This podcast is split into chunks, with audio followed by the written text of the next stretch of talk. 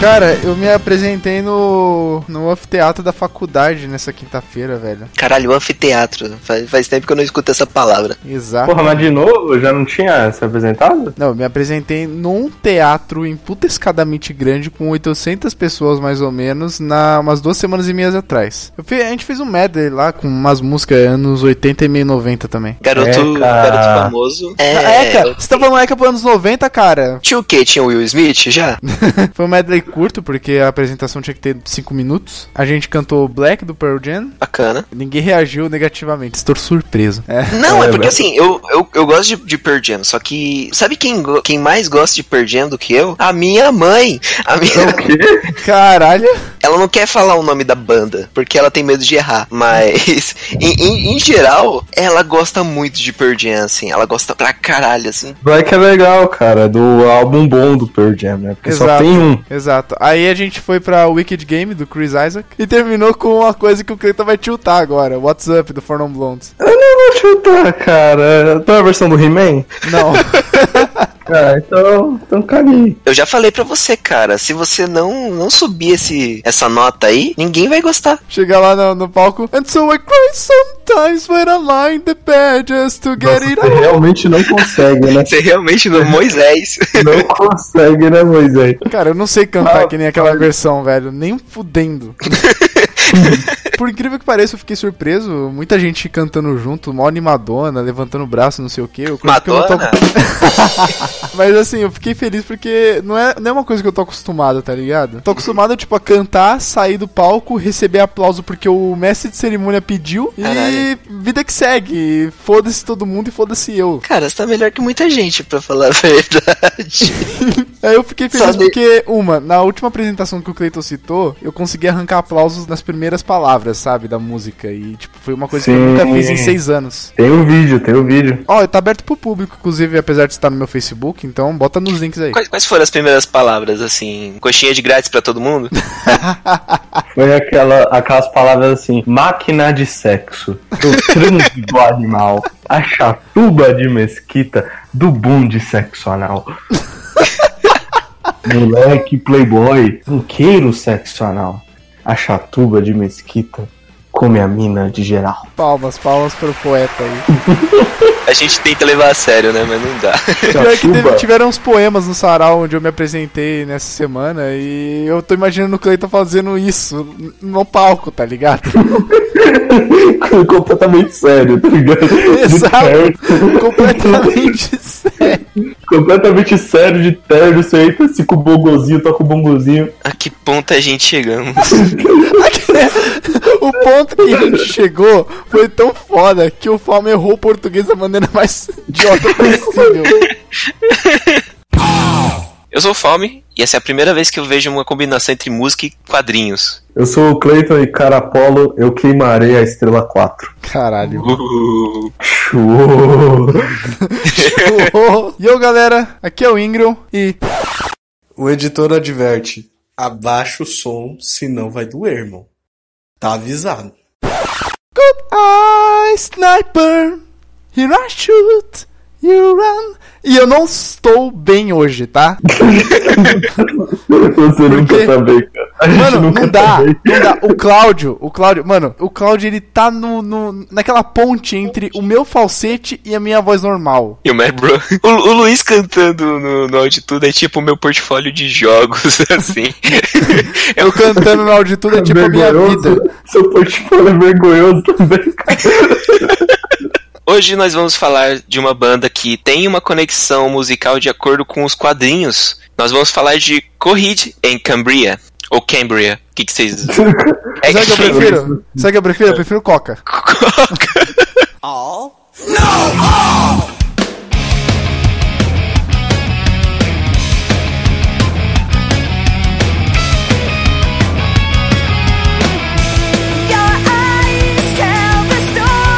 Cleitinho, como você foi parar com esta banda maravilhosa que você me mandou aleatoriamente um dia desses aí? Note que o Luiz cortou o Falme, assim, tipo.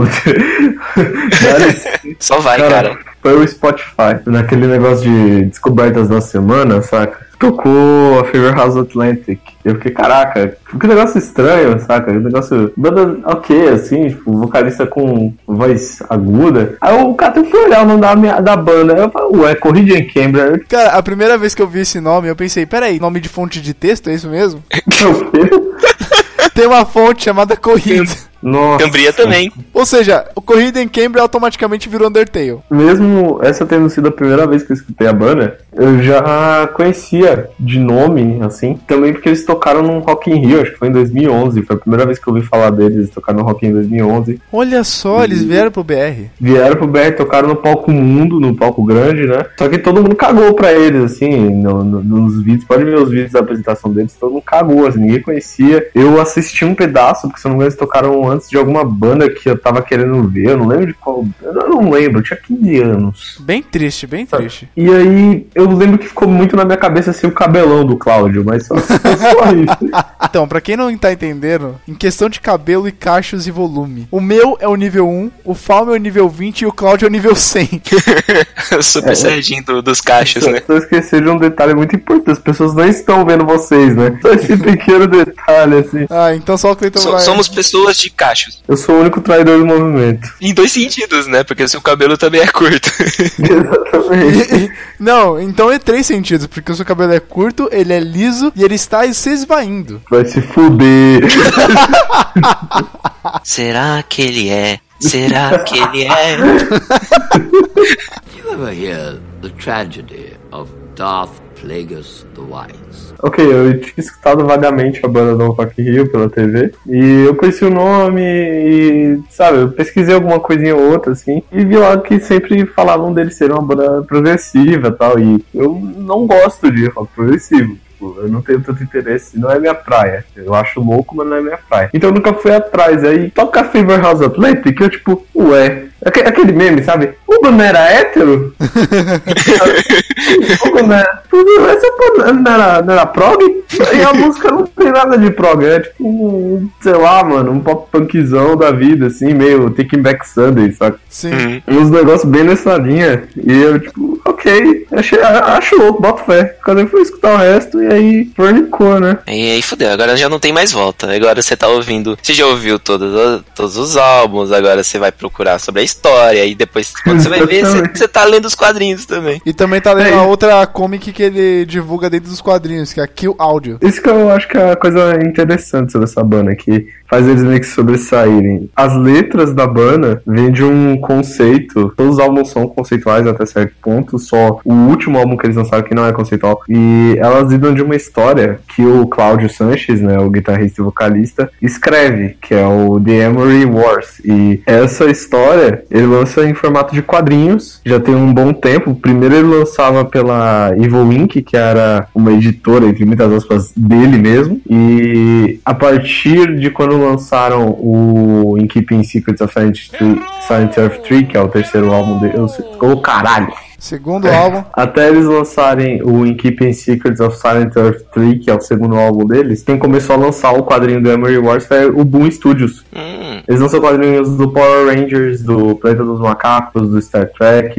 é, Duro de Matar, do Robocop. Muitas coisas, assim, é, licenciadas, sabe? Sim. E mais pra música, assim, eles lançaram algumas, alguns quadrinhos de autoria do Max Bemis, do, que é o vocalista do CNT. que maneiro. Tipo, ele tem uma influência já, tipo, dos. dessa bolha, digamos, né? Que é tanto da música quanto dos quadrinhos. Sim, o, o legal da história é que é algo bem assim, de ficção científica. É muito parecido com Star Wars. Se você gosta de Star Wars, você vai gostar desse bagulho. Ou não, talvez você ache genérico. É um. Star Wars bem, bem, bem maluco, né? Eu acho muito diferente de Star Wars, assim. Não, Eu algumas acho- coisas eu acho parecidas com Star Wars. Tem espaço. Enfim. Né, porque, por exemplo, o, o Ryan, ele é tipo um Palpatine, né? Eu acho válido a gente explicar mais ou menos como que é, porque isso é uma coisa importante pra música deles, assim, explicar o plot, os personagens rapidamente, porque não, Sim, não é sim. o foco da gente falar da história, a gente quer falar da música em si. A história se passa num sistema de 70 e poucos planetas ligados por feixes de luz numa forma triangular. Sim, é São maluco. 78, se eu não me engano. E esse negócio chama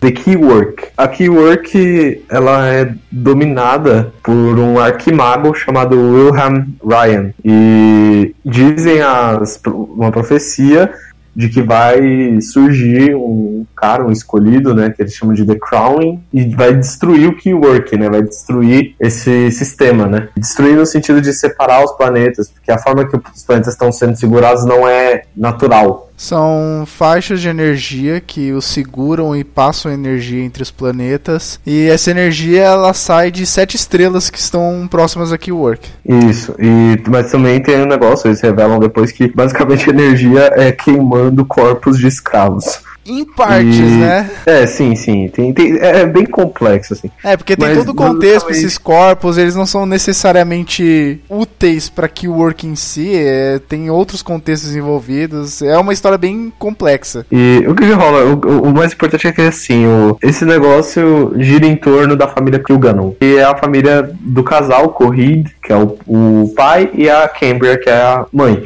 E eles aparentemente são um casal normal, eles moram num dos planetas lá, Par- Paris Earth. Mais ou E- menos, né? O pai ele é meio perturbado, ele tem uns pesadelos meio malucos. É, ele tem uns pesadelos meio loucos, mas então eles são um casal normal. São uma família normal, uma fa- família tradicional brasileira. É, Família tradicional brasileira, com dois gêmeos, uma filha, um outro filho. Basicamente a família que, que o Ganon é o Corrid e a, e a Cambria, que são os pais, o Matthew e a Mariah, que são os filhos mais novos, a Josephine, que é a filha mais velha, e o Cláudio, que tem o mesmo nome do Cláudio Sanches. Por que é, será? Que é o filho mais velho. E acontecem várias coisas, várias coisas, e basicamente o Cláudio é o Crowning, ele que é o escolhido. E nisso a gente vai, vai tentar explicar um pouco o que acontece de acordo com a gente vai falando dos álbuns e tal. O background da história basicamente é esse. Deixa eu só citar o outro pedaço desse background, que é o fato de que existe uma organização formada majoritariamente por três entidades, sendo elas a besta, a inteligência mesmo? Você tá falando do, do- do- do- dos, dos terroristas, né? Que é o. É, tipo, era, era, o, era The Beast, Intelligence e o Inferno. Isso. E basicamente são algo além da, do, do- de um humano comum, criados por um cientista. Aerobots. E esses três, basicamente, além de possuírem habilidades além da- das capacidades humanas, tipo, os três agem como um mecanismo que envolve um vírus, que é justamente o que começaria a profecia toda. Ameaçaria Keywork, que despertaria o The Crown e tudo mais. E, spoilers, né?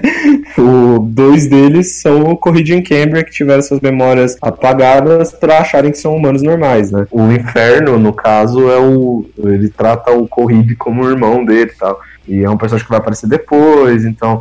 Tem muito, mu- muitos personagens, muitos núcleos. É uma parada bem complexa, assim, de ficar resumindo, assim. Mas é, Sim, é mas- basicamente isso. Nessa treta toda tem o Wilhelm Ryan, que é o, o Palpatine, ele é o Império. É, de acordo, com, o- de, de acordo com o contexto da parada, tinham outros mates. O Ryan deu cabo de todos eles em guerras. E tomou tem, o poder. tem por fim uma terceira facção que são as Priests, que são as protetoras da Keywork. São anjos, basicamente. É São são anjos. forma. São É. anjas, no caso, né? Eles É. têm sexo definido, gênero definido, no caso. You ever hear the tragedy of Darth Plagueis the Wise?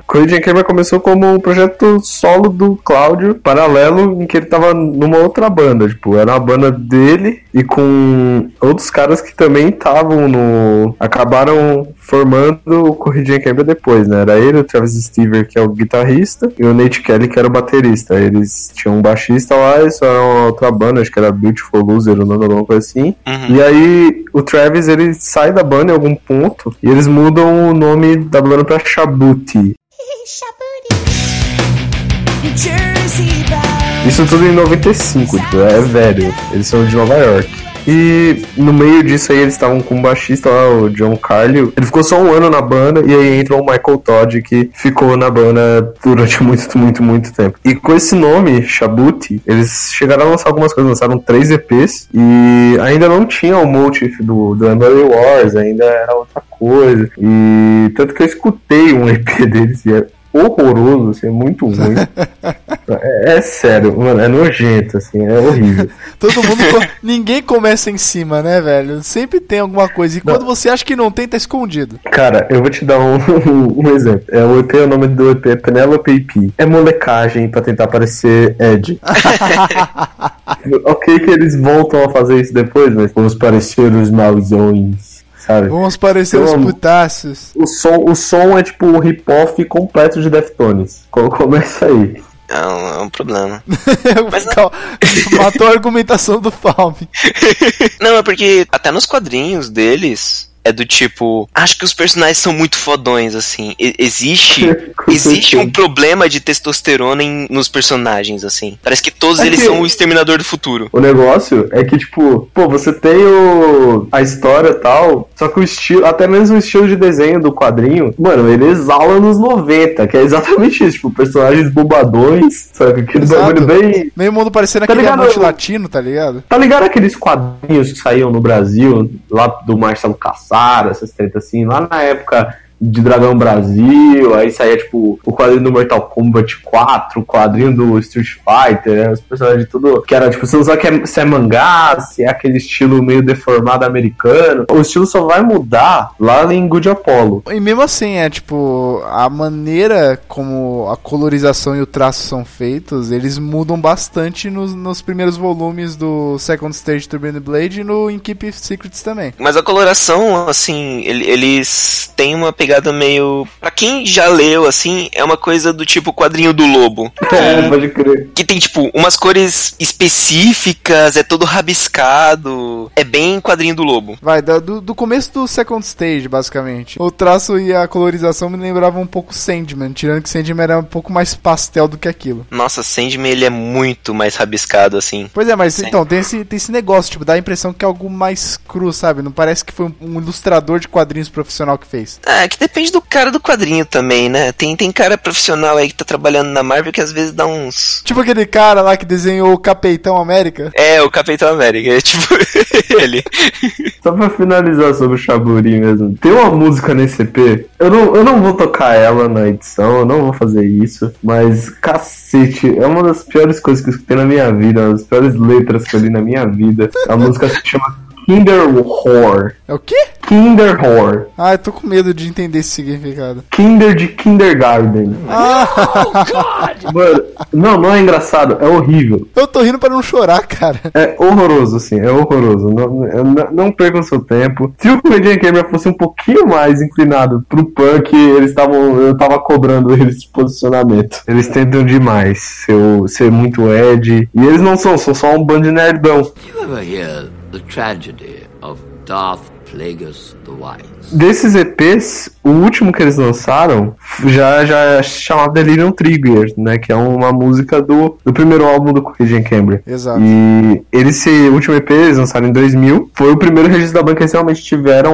algumas músicas baseadas no, no Emery Wars. Tinha Delirium Trigger, é, 33 e Johnson Provision nesse, nesse EP que foram regravadas no primeiro álbum deles. Nessa, em 2000, já com a formação já mais fixa, né? Com o Cláudio Sanches tocando guitarra e cantando, o Travis Stever voltou pra banda, né? Ele tinha saído, ele volta pra banda tocando guitarra. O Nate Kelly fica ainda um certo tempo, mas ele sai da banda em 2000 e entra o Josh Shepard, que fica na banda por um bom tempo também. E no baixo, o Michael Todd, que tinha entrado em 96 e ele continua na banda. E aí eles decidem abraçar o conceito tal. O Cláudio ele tinha um projeto solo acústico, meio eletrônico assim, que ele chamava de Corriding Camera, que falava dessas coisas. E eles assumem esse nome e assumem o conceito completamente e viram Corriding Camera. Esse projeto solo do Cláudio, ele muda de nome, ele vira The Prize Fighter Inferno. Basicamente contando a história do personagem Inferno que a gente falou. Com isso, né, nome novo, eles começam a gravar demo e tal e atrás de alguma label, começam a fazer uns shows, até que uma demo deles chega na Equal Vision, que é uma label independente, e o dono dessa label é o Ray Capo, que ele era do Youth of Today, que era uma das bandas mais importantes de hardcore, assim, do, do final dos anos 80, começo dos anos 90. É uma banda que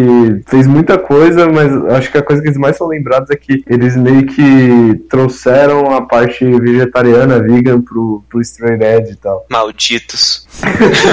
E aí eles gravam e lançam o primeiro álbum deles em 2002, que é o The Second Stage Turbine Blade.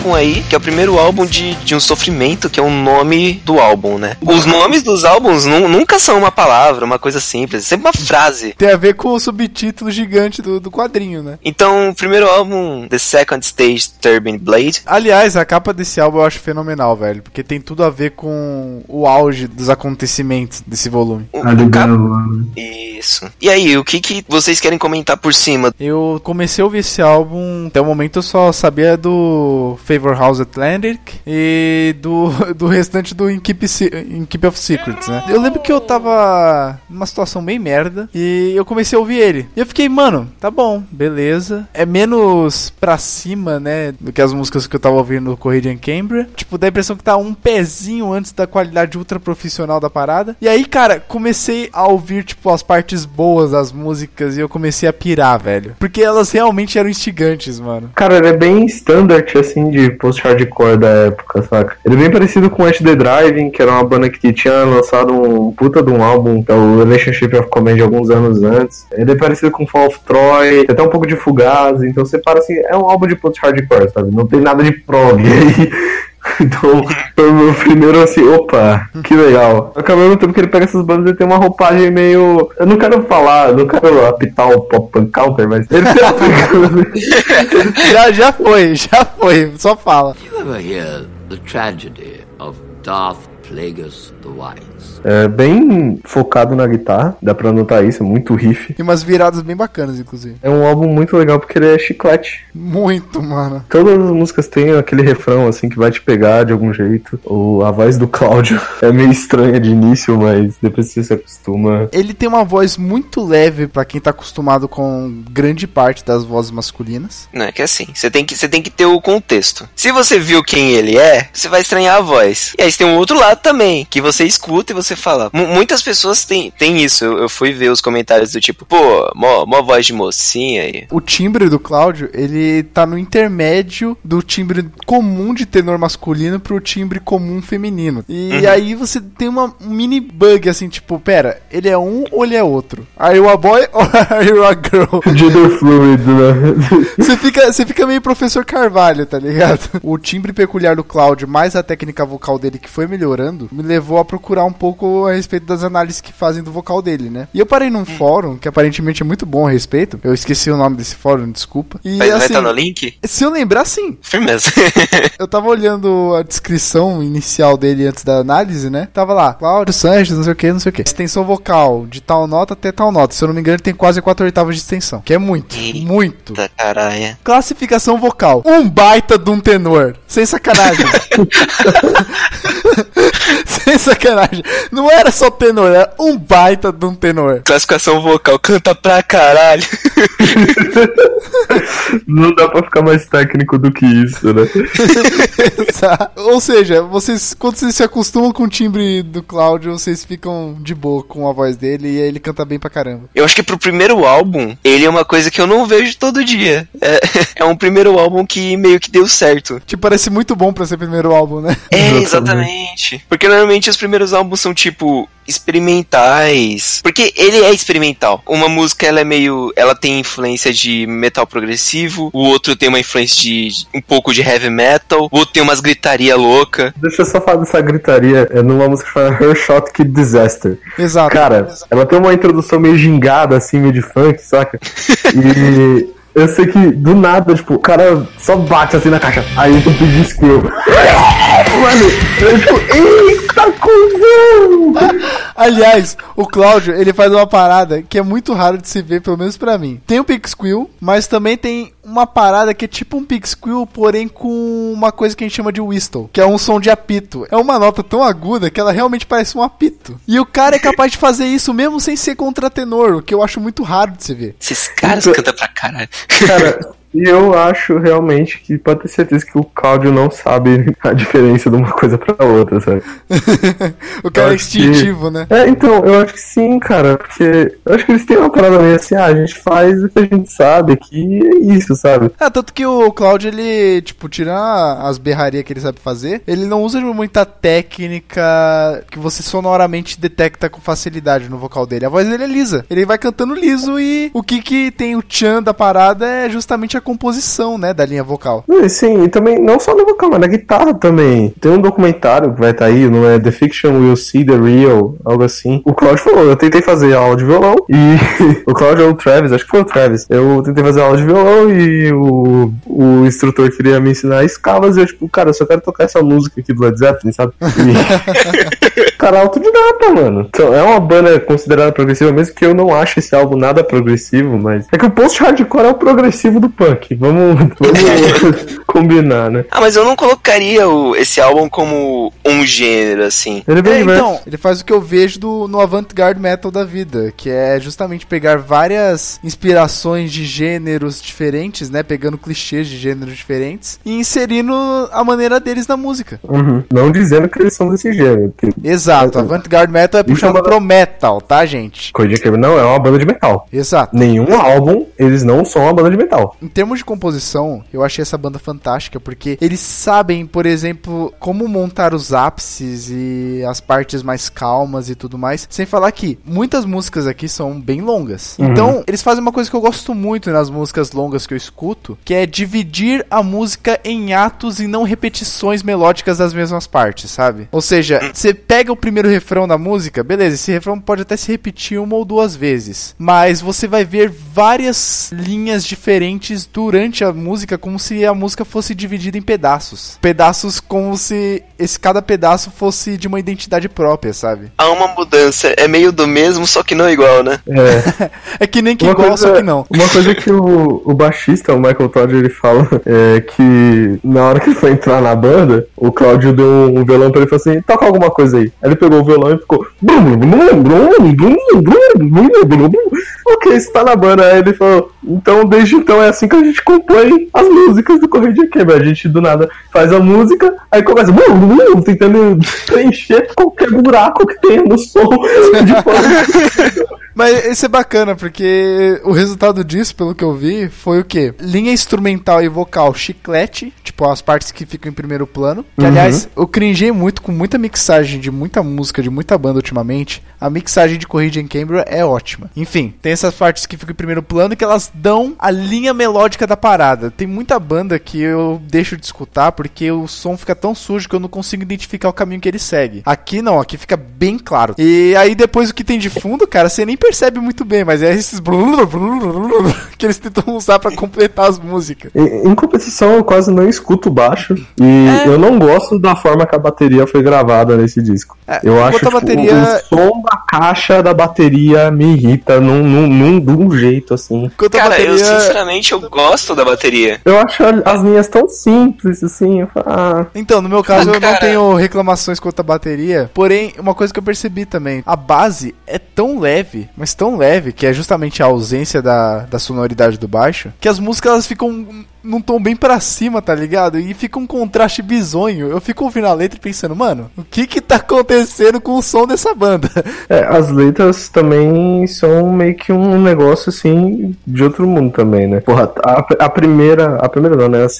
A, a primeira música do disco é instrumental, isso é meio que uma tradição deles, né? E tem aquele tan, tan, que é a melodiazinha que vai tocar. É um hino. É, só que Cara, no caso, no caso dessa tocar. que mais me marcou foi aquela tan dan dan tan dan dan. Começa bem no iniciozinho com aquele som sujo, como se tivesse sido gravado numa rádio velha. É a música título, né? De Second Stage Turbine Blade. Exato. Aí entra Time Consumer e, cara, o refrão dessa porra é muito foda, porque tem esse negócio do, do quadrinho, né? Tipo, do Corride, quando isso falou no começo, do vírus e tal. E vem esse cara, o meio Death Team Wolf, que é o, general lá do Ram Ryan. Ele fala: Ah, tem um vírus no, na sua família que pode destruir tudo. Vocês precisam matar os seus filhos e se matarem pra esse vírus não acontecer. Aí o Corride vai lá e mata os dois bebês, né? O refrão é o que ele fala pra eles antes de matar eles, sabe? Pô, nossa, mano, eu- quando eu percebi isso, eu fiquei mal, velho. E- Eu fiquei mal, mas no bom sentido, porque eu, eu me É. integrei junto com a parada. Esse, esse que é o negócio. Se você não, não lê os quadrinhos, você vai ter um álbum legal. Se você lê os quadrinhos, você vai ter um a mais, assim. E nessa música tem uma participação especial de ninguém mais, de ninguém menos do que o Dr. No, o guitarrista do Bad Brains. Ô, beleza. Já, já começaram metendo o, o pé na, na porta. Os dois pés na porta, né? Aquela, aquele dropkick maroto. Também tem uma outra, Everything Evil. Nossa, Everything Evil é uma das minhas favoritas desse álbum. Nossa, o finalzinho dela fica bem lenta, assim, e aí do nada explode com tudo, o Cláudio gritando, né? Porra, mano, é muito final. No final da música tem meio que um boom, assim, um negócio, sei lá, etéreo, assim, no final. Sim. Eles usam bastante, que é tipo um fim climático da música, meio que tentando mostrar que aquela música, ali, o final da música, é alguma cena violenta ou climática no quadrinho. No caso, ali é a morte da Josefine. Eles usam bastante isso. E não só a morte da Josefine, como quando o Corride descobre o que que tá rolando de Hum. verdade. Que aí ele fica Sim, putaço. Fica pistola. Fica pistola. Fica triste. né? Não, não, é nesse momento que ele vira o Cleiton, ele fica tristola. Exatamente. É, outra muito reconhecível é Neverender, o riff do comecinho de Neverender. Nossa. Nossa, muito, muito legal. Eles preparam a linha vocal de uma, de uma maneira muito bacana. Por exemplo, nessa Everything Evil mesmo. O começo, ele parece cantado, mas não exatamente com a intenção de você cantar, sabe? Dá a impressão que ele tá contando a história. Uhum. E quando chega no refrão, ele bota uma melodia chiclete fudida, bem marcada no, na sequência do refrão, dando aquele ápice a mais, sabe? Tanto na composição tanto na- quanto na maneira como ele interpreta. Eu acho que esse é o grande mérito deles, cara. É refrões muito bons, refrões grandes, assim, que crescem. Eles conseguem fazer isso muito bem. Sim, além dos solos. Os solos também são muito bons, cara. N- Nesse disco não tem tanto solo, né? É Exato. mais- A maioria desse álbum é tipo vocal, assim. Sim. O vocal se destaca muito. Até porque o objetivo é contar uma história, de certa forma, né? É, Se eu não me engano, esse álbum só tem um, um, um single, que é Devil in Jersey City, que tem um clipe e tal, que o clipe é vagamente baseado no, no quadrinho. Aliás, que É clipe bem de Corrida em Cambridge é baseado no quadrinho, né? Ah, esse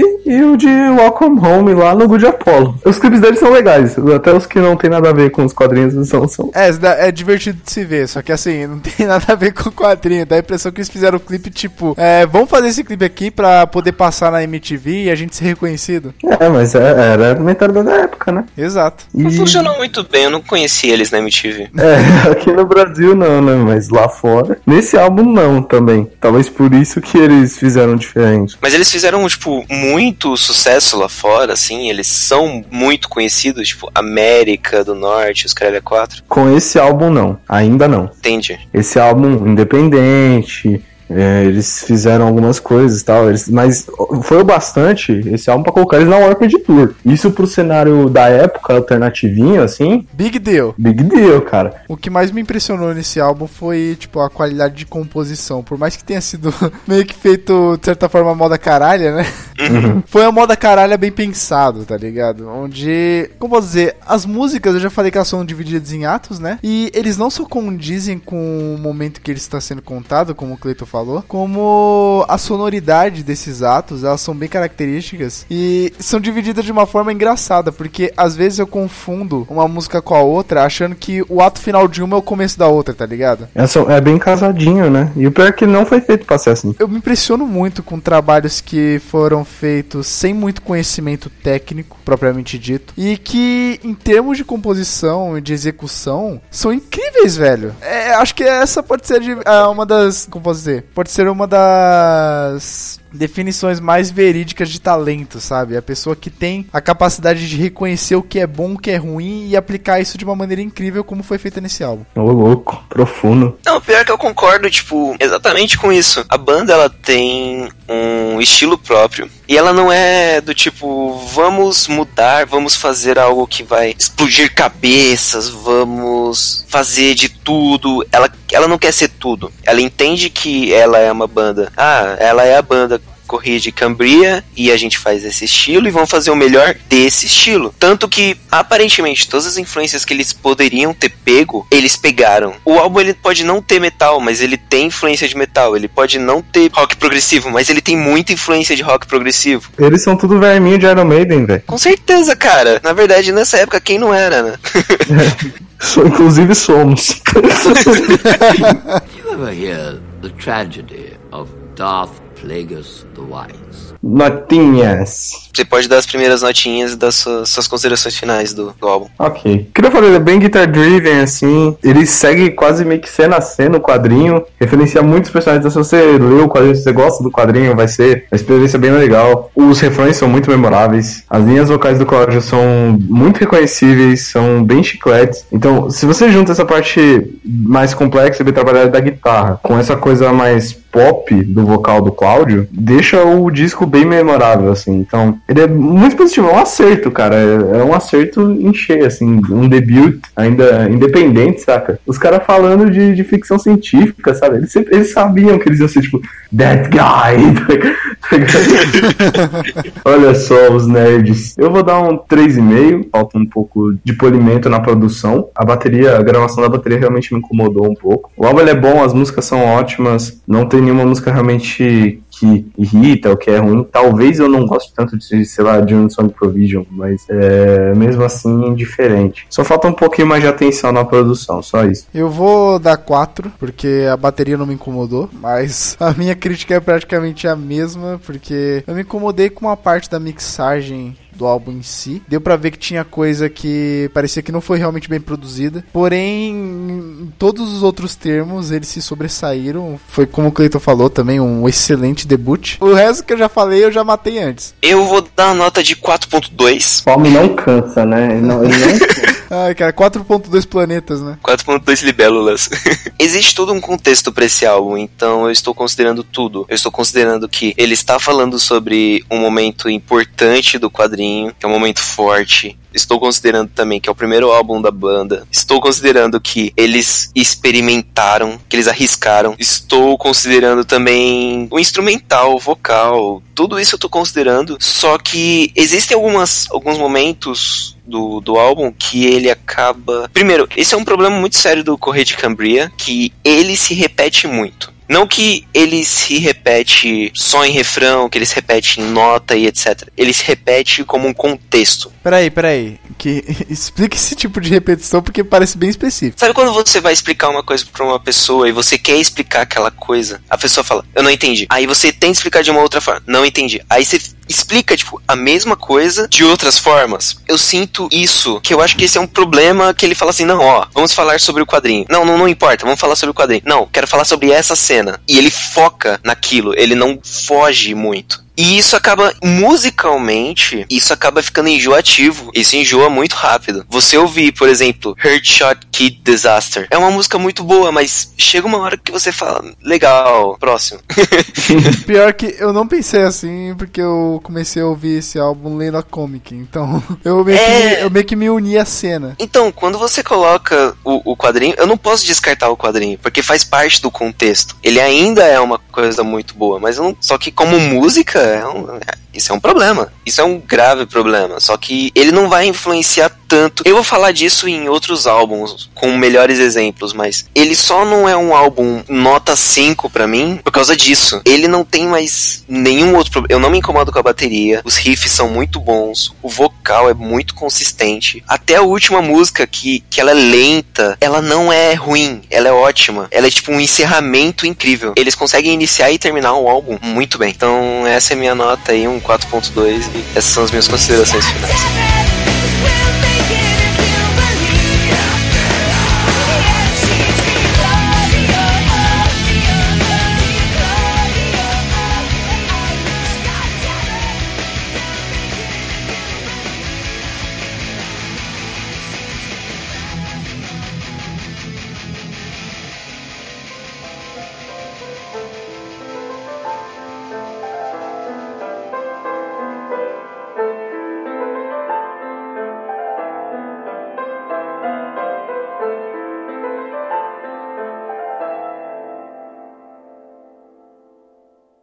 Pelo resto de 2002, eles fazem algumas turnês, né? Bem pouca exposição. Eles explicam no documentário lá. Eles iam no show, tinham 50 pessoas no, no show. Só que eles vendiam 48 CDs no show. É, uma porcentagem Caralho. alta. Então, Quase assim, 100% de aproveitamento. tinha poucas pessoas, mas as pessoas que iam acabavam gostando. E nisso eles começaram a crescer. Eles conseguiram tocar em algumas datas da Warped Tour, que nem eu falei. E quando chega 2003, eles começam a fazer umas turnês abrindo pra umas bandas grandes, assim, na época. Tipo, eles abriram pro Slipknot. Foda, assim.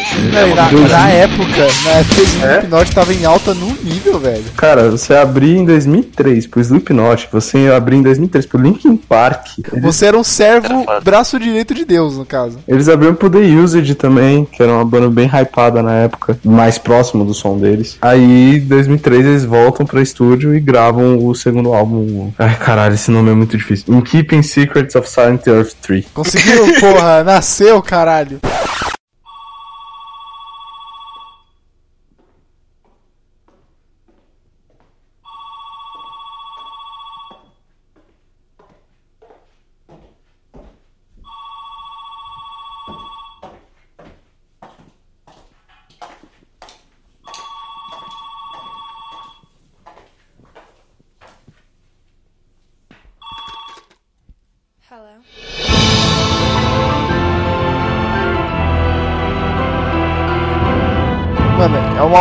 Vai sair do meu celular, não importa quantas vezes eu troco de celular, não importa quantas vezes eu perco meu celular. Eu vou falar um pouquinho do, do contexto, né? A história começa 10 anos depois do final do álbum anterior. Exato, é, é a repercussão do, do, do que rolou da, nos últimos acontecimentos. O que rolou basicamente no primeiro álbum, em resumo, é que o William, o William Ryan manda umas criaturas pra matar os Kilganon, porque o Corride e a Cambria eles descobriram que era uma mentira, que é o negócio do vírus e tal. E eles acabam morrendo, os dois, os pais, e só sobrevive o Cláudio. E ele foge pra um planeta chamado Shiloh's Ten. É um planeta que alimenta desnecessariamente a Killwork. É um campo de concentração do tamanho de um planeta. E ele fica lá por 10 anos e descobre que ele tem alguns poderes. Tipo, ele pode ficar intangível, sabe? Então ele fica invisível e as pessoas não, não veem ele. Ressuscita ele se- pessoas por breves momentos. Isso, ele tem, ele tem um- uma série de poderes que ele vai descobrindo. Olha, resumindo, ele é um puta de um Esper. É.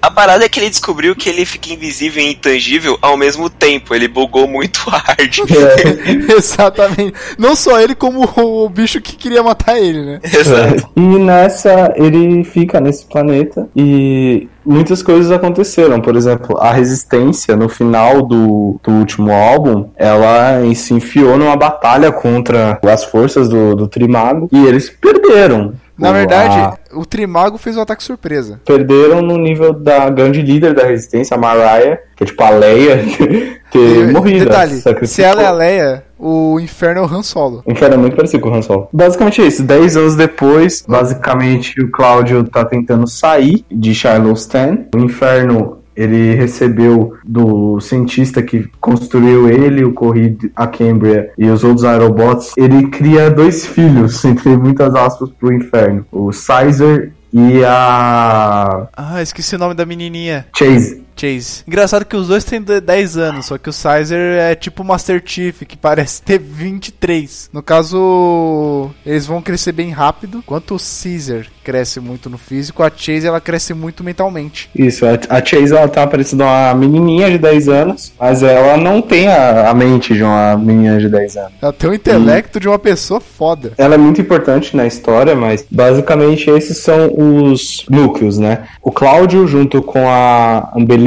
que é uma prize que foi enviada pra meio que resguardar o Crowning. O Inferno tentando lidar com esse negócio de ter filhos, ele não quer ter filhos, sabe? Ele não aceita eles como filhos. Exatamente. Também tem um terceiro núcleo, que é o núcleo do narrador, que a história inteira é narrada do Cláudio. Ele tá em Paris Earth, né? Não é mais Paris Earth o nome, tanto que o nome desse álbum é Silent Earth 3. É o novo nome de Paris Earth, que era a- o planeta de onde eles vieram originalmente. Basicamente, o Cláudio ele tá do lado de fora da casa da antiga namorada dele, a Newell, e é ele contando a história pro Apollo, que é o cachorro dela. Aliás, um fato curioso. O Apollo, ele muda de raça ao bel prazer na história.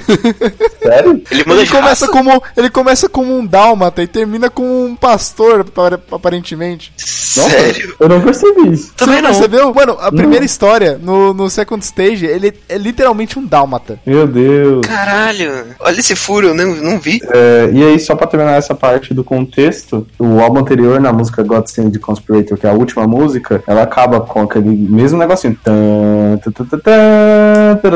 Esse álbum, a primeira música do Ring Returning, o final dela começa com essa melodiazinha de God Send Conspirator. Essa primeira música do Ring Returning é muito legal porque no final o- tem um cara falando, né, So Apollo, shall we begin? Tipo, aí começa o álbum mesmo. Porque é justamente o Cláudio contando a história do que se passa nesse álbum. Uhum. Você até sente a lembrança da música anterior, da, da última música do, do álbum anterior. Você cria um sentimento do tipo, peraí, eu já ouvi isso aqui. E ele não só repete aí, ele repete em outra música também. Ah, meio que o staple, né, deles, essa melodiazinha. sim, sim, ele é uma melodia que vai e vem e é reconhecível, É assim. tipo, é tipo o que o Versalhes faz. Todos os shows deles tem uma melodia que eles tocam em todo fucking show, que todo mundo sabe qual é, e aí vai entrando cada membro da banda e tudo mais, e é mó bacana, velho. Então, imagina que, tipo, no show eles devem tocar um. Eles devem tocar isso, saca? You ever hear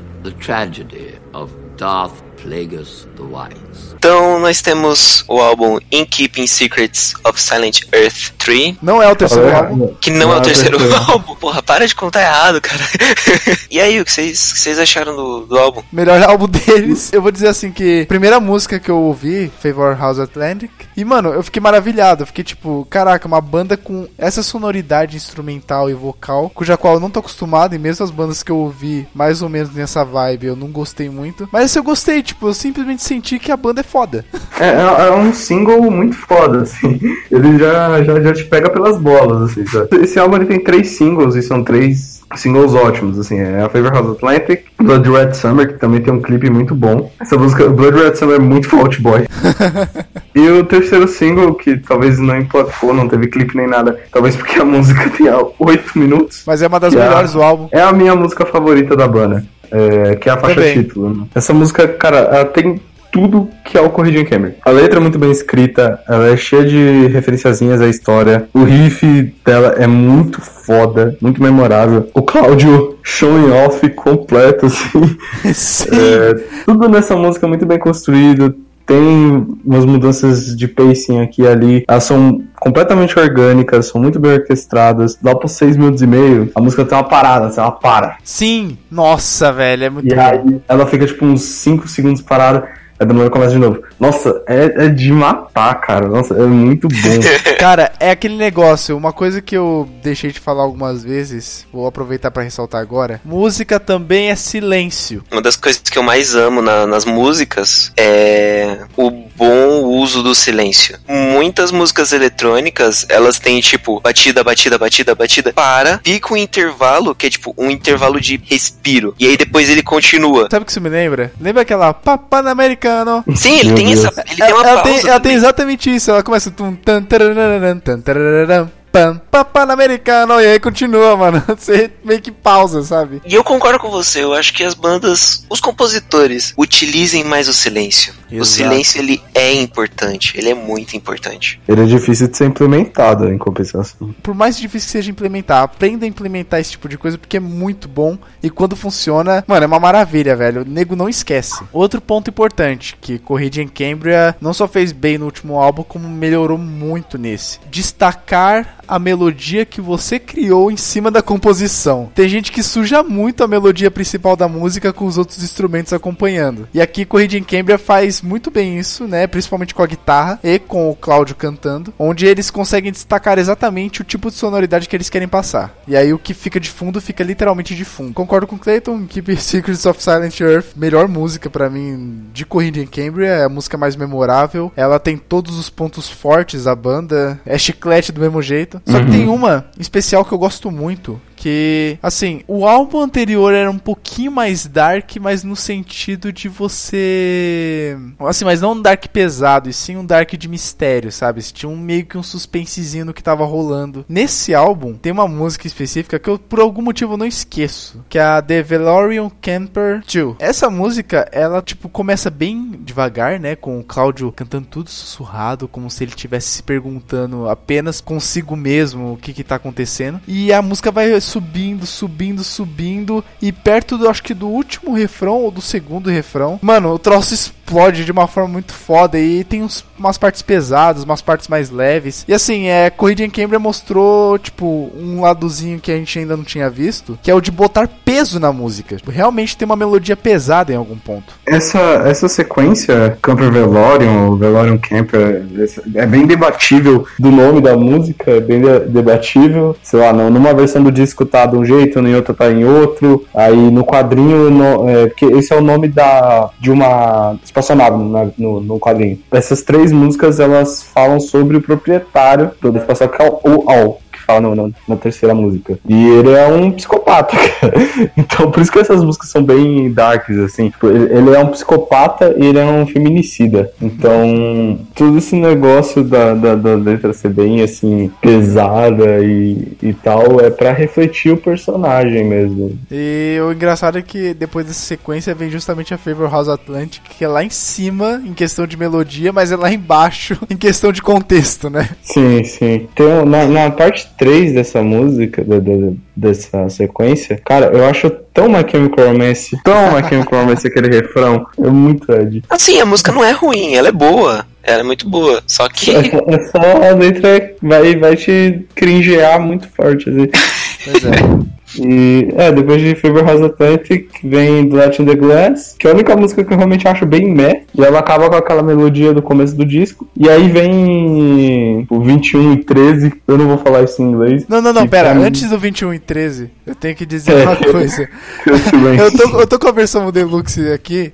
E ela tem uma sequência de 11 faixas escritas A Lot of Nothing. São, são 11 faixas de um monte de, de silêncio.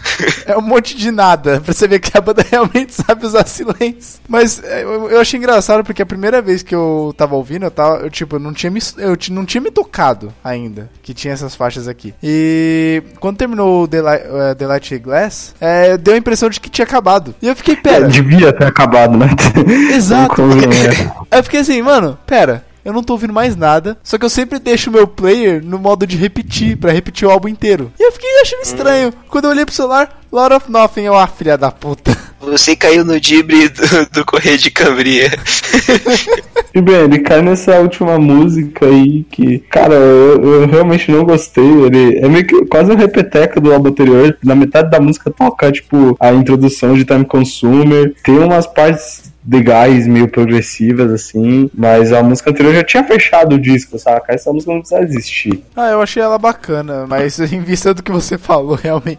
Ela é legal, só que existem al- alguns problemas. Primeiro porque o Light in the Glass, a música antes daquele monte de silêncio, ele termina com o mesmo som que tem a primeira música. É justamente o que acontece no, no álbum anterior também. É, então, tipo, quando você ouve isso, a sua percepção é de que acabou. Passamos por uma jornada e acabou. Porém. Yeah, yeah! E aí, porém, tem esse 21 e 13. A música ela não é ruim. Ela não se encaixa, ela tá mal colocada. Exato. Ela não se encaixa. Ela, ela não se encaixa em nenhum aspecto, tanto que a letra dela, o que ela lida, o nome dela.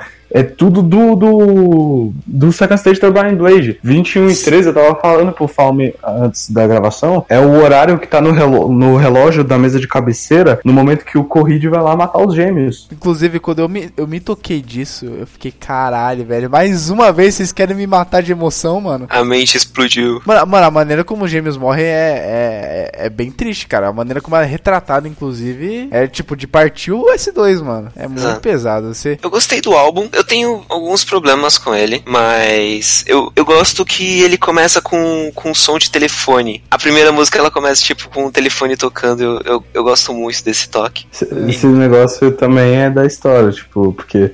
A Se eu não me engano, a primeira página do, do Keeping Secrets é o, o telefone da Newell tocando, ela atende e ninguém fala nada. É o Cláudio ligando pra ela e ele não, não consegue falar. Ele não tem. Ele não tem preparamento psicológico pra encarar ela de novo. Exatamente. E com o passar das, das músicas, eles têm músicas muito boas, eles têm músicas mu- muito repetitivas. Blood Red Summer, eu, eu quero matar quem fez essa porra de música. Cara, é, é muito bom. Apesar de ser repetitivo, eu, eu realmente pensei nesse ponto. Eu amo essa música, cara. Ela é também. repetitiva, mas eu amo essa música. É um saco. Cara, Não, cara. é que assim, é que assim, eu pensei nesse negócio. Eu não gosto muito de música longa que repete demais, né? Tanto que as músicas longas que eu gosto, elas costumam ser divididas em atos, como eu disse antes. Mas Blood Summer não é tão longa. Não, mano, o, o que, que eu fiz pra merecer essa música, padrões, velho? Pros seus padrões ela é meio longa, vai. Não, ok, mas não é tão. Pros padrões de corrida de quebra não é tão longa. E o clipe é Exato. muito bom. Exato, mas assim, ela tem um refrão realmente repetitivo, porém é um refrão tão gostoso de ouvir, tão chiclete que eu não me importo que ele se repita. Essa é a música Fault Boy do disco. É o single. É o É o single. chicletão. É, Chicletão, bobão. E depois vem o Camper Velorium, que são três músicas muito boas. Pra mim, acho que Good são... Night, Sleep Tight, My Love. Então, eu gosto muito dessas músicas. Eu acho que, pra mim, acho que cai mais no gosto do que crítica. Elas são melhores do que a música tema do, do álbum. Isso é gosto, não, não é uma crítica. E ele finalizar com Light in the Glass, pra mim, funciona muito bem. Só mim, que eles não finalizam. Só que eles não Em finalizam. outras palavras, funcionaria, né? Funcionaria, é. então. Seria redondinha ali, ó. Tó, ó, vral. O álbum ele tem tanta capa dele, também tem uma parada meio pesada, meio dark, assim, meio. Nossa, a capa é linda, cara. É A tão capa, é, simples. a mas capa é tão linda, cara. Do you ever hear the tragedy of Darth Plagueis the Wise? Eu quero muito dar a nota baixa pra ele por causa do Blood Red Summer. Sério. Não, que cuzão. Seja lógico, filha da puta. Eu estou sendo lógico. Olha, olha que eu vou mandar, eu vou mandar o Death Team Wolf atrás de você. Oh, não! o álbum ele tem ah, uma estrutura muito semelhante ao anterior. As inspirações são claras ainda. Como o Clayton disse, se você não lê os quadrinhos, ok, você não vai desgostar da música, mas eh, é um plus. E em geral, a música 21 e 13 tá fora de contexto. Ela não é ruim, mas ela tá fora de contexto. E Blood Red Summer não é só por gosto, é porque Nossa. ela é realmente repetitiva. Não importa se ela é chiclete. Cara, Blood Red Summer tem uma coisa tão legal, velho. Quando aqueles momentinhos bu bonitos, onde você tá ouvindo a letra e do nada tem alguém no fundo sussurrando outro, outras partes da letra em um ritmo mais acelerado, que é tão bacana. Eu não sei se é comigo ou coisa do tipo. Eu, por isso que eu, tipo, eu vou deixar isso em aberto, mas. Caralho, eu não aguento mais, velho. Eu ouvi essa música uma vez. Ela tem quatro minutos. Nos dois minutos eu falei, falei, ok, eu acho que eu já ouvi o suficiente. E aí eu ouvi esse álbum de novo, eu, meu Deus do céu. E aí me mandaram o clipe e não acaba, assim. Eu não. Em outras palavras, você está errado, Fome. Daqui é. Mais uma vez, o Fome é pseudo demitido pelo Cleiton. Ai, cara. Eu vou dar nota de 3.8. O ponto 8 é só pra deixar vocês putos mesmo. Você gostou mais do, do anterior. Eu gostei mais do anterior. O anterior ele tinha mais consistência, ele era. Oi? O anterior ele tinha mais consistência. Tá bom. Mas sim, quando você pega o contexto inteiro, o, o contexto básico, ele é uma carta coringa, que o contexto é os quadrinhos. Só que quando você pega um outro contexto, que é um contexto de instrumentos, um ambiente de onde cada track está, então tudo isso ele conta como um contexto mesmo. Eu acho que não funcionou muito bem. As músicas são muito boas. Eu, eu acho que o que mais peca é estrutura. E algumas músicas que, que ficaram repetitivas. Pra mim, esse disco ele é o primeiro melhorado. Tudo que eles acertaram no primeiro, eles tunaram. Ele tem uma parada mais épica, assim, saca? Meio de guerra, sabe? Essa parte do quadrinho se desenvolve muito em volta da guerra, né? A linha de bateria tá muito mais bem desenvolvida. Tinha me irritado no primeiro que não tava tão bem desenvolvida assim. É, nesse álbum que eles começam a mostrar que eles realmente gostam de prog, de metal, tá?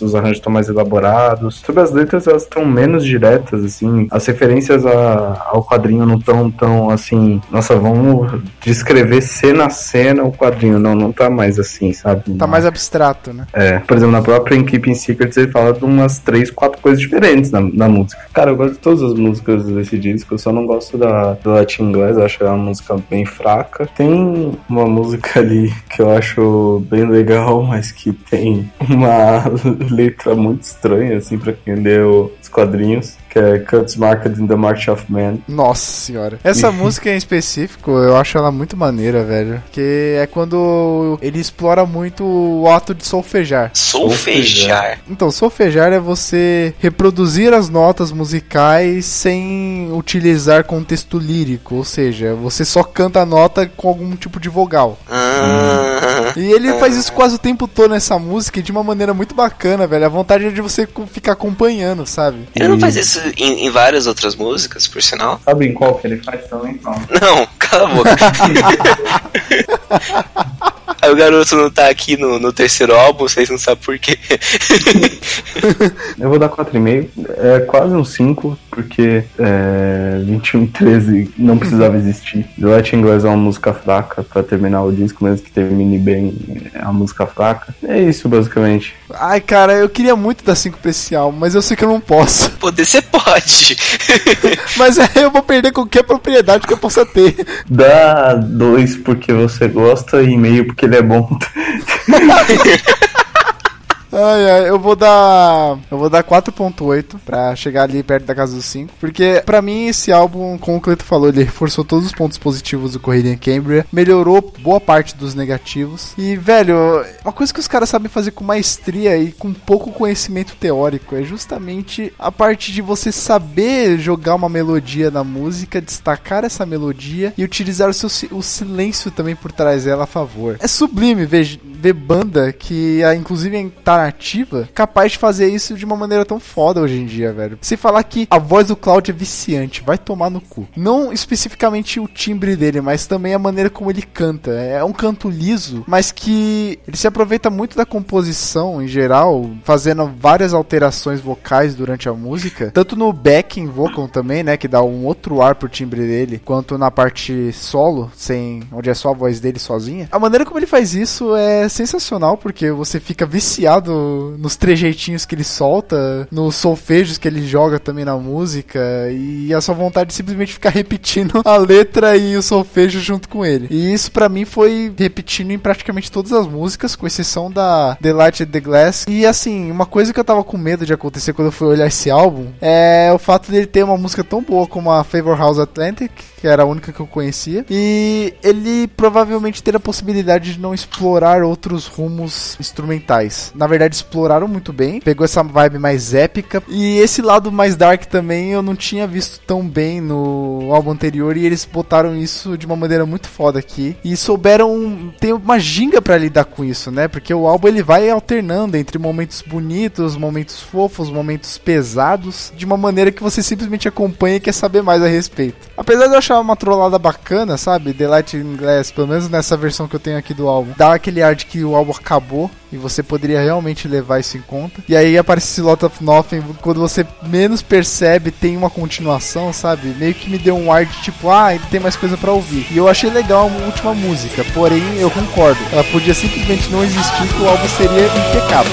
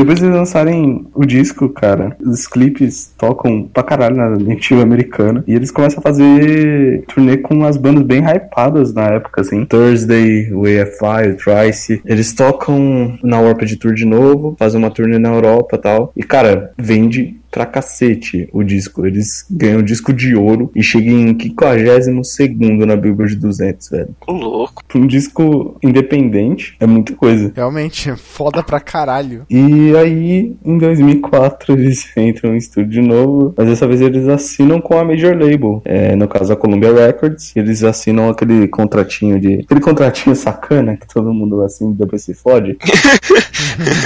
Do, do Olha, diabo, né? Aquele aquele contratinho do, do cara da Motown lá, do Jackson 5. É, o contratinho é assim, ó. Vocês vão fazer três álbuns pra gente, não importa como. E aí, em 2005, eles demoram um ano, né, pra fazer o disco. Em 2005, eles lançam o Good Apollo Unburning Star. É, meu Deus, esse é muito Lá grande. vamos nós. Vamos lá. Eles lançam o álbum Good Apollo Unburning Star 4 Volume 1 From Fear Through the Eyes of Madness. Saúde. Cacete. Só falta ar, mano.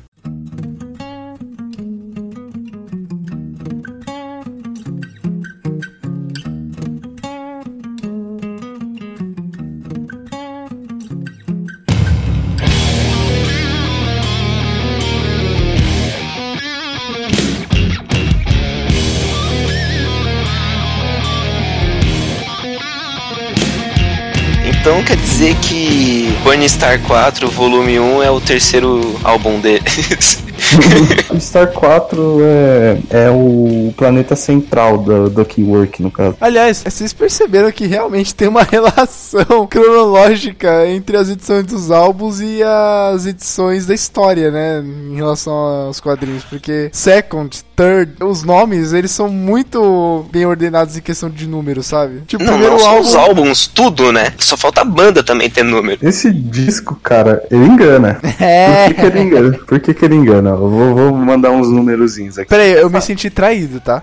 Só dizendo. Eu me senti. Não, eu também. Essa porra chegou em sétimo lugar na Billboard 200. Vendeu um milhão de cópias. Um milhão. Meu Deus. Pra você ver que fanbase não é exatamente sinônimo de qualidade. Esse é o álbum que em todo fórum, em todo lugar que você vai, as pessoas estão falando, Corrida Quebra, esse álbum é bom, é o melhor. Popular. Pra- Mano, esse álbum é ruim, ponto. Eu não diria que ele é ruim. Mano, Não, eu diria ele é que ele é ruim. sem sal. música sem sal é sinônimo de ruim. Deixa eu só continuar essa parte que ele engana, né? Primeira música, Keeping the Blade, né? Que é bagulho instrumental e tal. É uma versão É, mais orquestrada do tema deles que eu achei foda pra caralho. Aí entra Always and Never, que é bem curtinha, acústica, tem o som das criancinhas brincando de fundo. É bem. Aliás, eu achei bonitinha, isso tal. muito estranho. Cara, eu achei estranho início, mas eu achei legal, eu gostei da música. Também. Aí entra o Welcome Home e você, caraca, teclado, solos, instrumento acústico, tudo junto, riff pesadão, tipo, nossa, que bagulho épico, irmão. Maluco,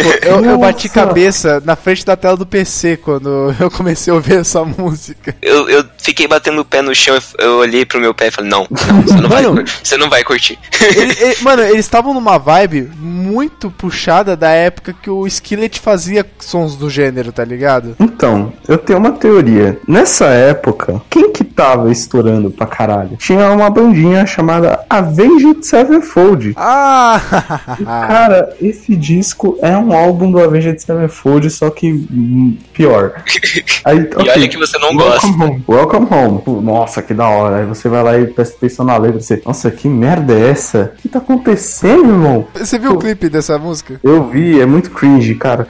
Começar- Velho, Os caras tocando num CG bizonho, velho. Começa a sair umas telas de TV. Vamos pra historinha, né? O que tá acontecendo? Primeiro, vamos deixar claro, esse é o último álbum que a gente vai falar da história, porque nós somos pobres, nós não temos dinheiro pra importar quadrinho lá da puta que pariu pra saber a história, né? E a gente só conseguiu encontrar pra ler até metade do Good Apollo 1. Então, a gente não sabe a história do resto, mas é, basicamente o que acontece? Nessa parte da história, o Cláudio mostra um novo personagem, o Ryder, que ele é um cara que vive em outro mundo, que ele seria o escritor. Ele seria a representação física dele mesmo, do, do Cláudio Sanches. O Cláudio, ele gosta de fazer essa quebra da quarta parede, colocando ele na história. Uhum. E não é, não é, não é só nessa, tem um quadrinho dele, que é o Kill Laudio, É, que é igualzinho, é ele mesmo. é, que, é, que é justamente ele, é protagonizado por ele. E o nome dele é muito bom, porque é um trocadilho com o Cláudio, né? Só que com duas palavras que são relacionadas a ele. Kill, porque o maluco é imortal, então a- os personagens tentam matar ele. E áudio, que tem a ver tudo com música em geral, né? Se você parar pra pensar, Ok. áudio, som e etc. Tem a ver com áudio tudo. Áudio Exato. tudo. tá? É, áudio. E basicamente esse personagem, o escritor, né, The Writing Writer, ele é o cara que escreve a história e ele tem sérios problemas psicológicos, ele tem alucinações, ele tem tomar remédio, cara. E ele começa a ver as coisas do mundo dele no mundo real. Então ele tá meio que ficando louco e fica nessa. Ele tem um relacionamento com a moça, ele descobre que a moça é infiel e é ele basicamente assim, tem uma música que aparece uma entidade pra ele lá e a entidade fala basicamente assim: você tem duas opções, ou você mata ela ou você mata a representação dela no seu mundo que você criou, que é a Ambelina. Nossa!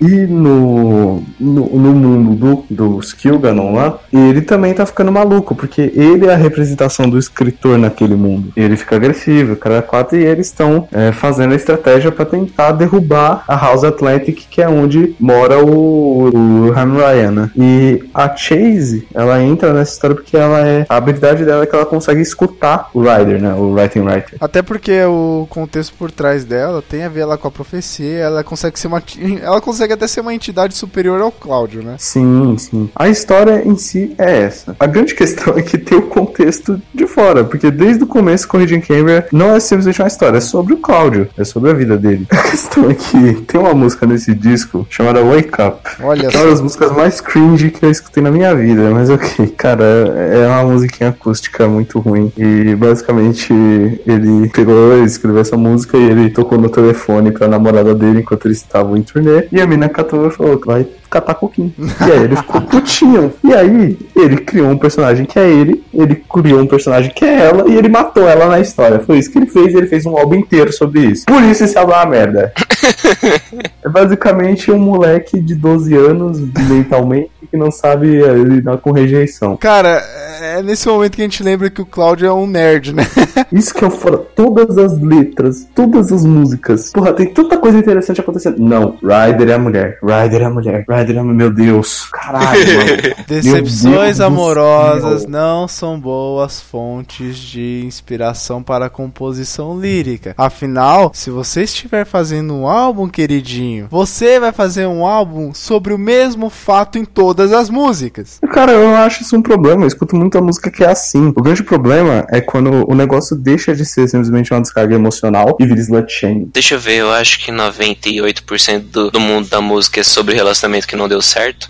então, né? Então, esse pra, isso pra mim mata o disco. Tipo, não tem variedade lírica. É só sobre isso. E ele fala sobre isso. Tipo, no documentário que eu falei. Pior, eles acabaram voltando e eles são casados hoje em dia. Aí, Mas não, e tem uma curiosidade, você falou que não E tem ele variedade lírica. Também não, a variedade instrumental diminuiu para um caralho. Pior que eu achei a variedade instrumental bem alta, mas não boa. Eles tentaram fazer coisas diferentes, mas não deu muito certo, sabe? Cara, a sonoridade das coisas nesse caso, eles sujaram a melodia dessa vez a um ponto em que eu comecei a não diferenciar todas as músicas, absolutamente todas as músicas do álbum. A única que eu realmente lembro é o Welcome Home. Então, o Welcome Home é o single, né? Só que é só isso. É, é um álbum que só tem. Ele, cara, não, não, não desce. Ele, ele não é desce. marcante. A música é ok, mas, cara, a- as letras do álbum são ruins. Ele fica legal no William Well, né? Que é a, a sequência desse disco. As três, as duas primeiras, quer dizer, são bem legais, mas o resto do álbum inteiro, cara, não vale a pena escutar. Não vale. Talvez são, tem alguns momentos que são legais, tipo, sei lá, tem uma ponte em Crossing the Flame que é legal, sabe? Tem um É- pedacinho de Suffering que é legal. é só isso, são momentos. Os refrões do, do disco, no geral, não são memoráveis, que é uma coisa que eles sempre fizeram muito bem. Você ter apenas momentos memoráveis em músicas de mais de 5 minutos, fica difícil. Eu não entendo até hoje como as pessoas gostam tanto desse disco. É Eu simples, ele fala do tema que mais assolam elas todas. Cara, Não, mesmo assim, eu- na época eu tinha tenho tanta coisa igual, com o mesmo tema, com, com uma carga muito mais, tipo, viva desse tema, e que não literalmente fala coisas aqui como, aqui, espere. Então eu acho que você sabia que você é uma vadiazinha egoísta. Sim, isso é a letra da música, da última música do disco. Sei lá, eu tenho uma outra teoria, assim. Eu, eu não acho que é sobre a pessoa.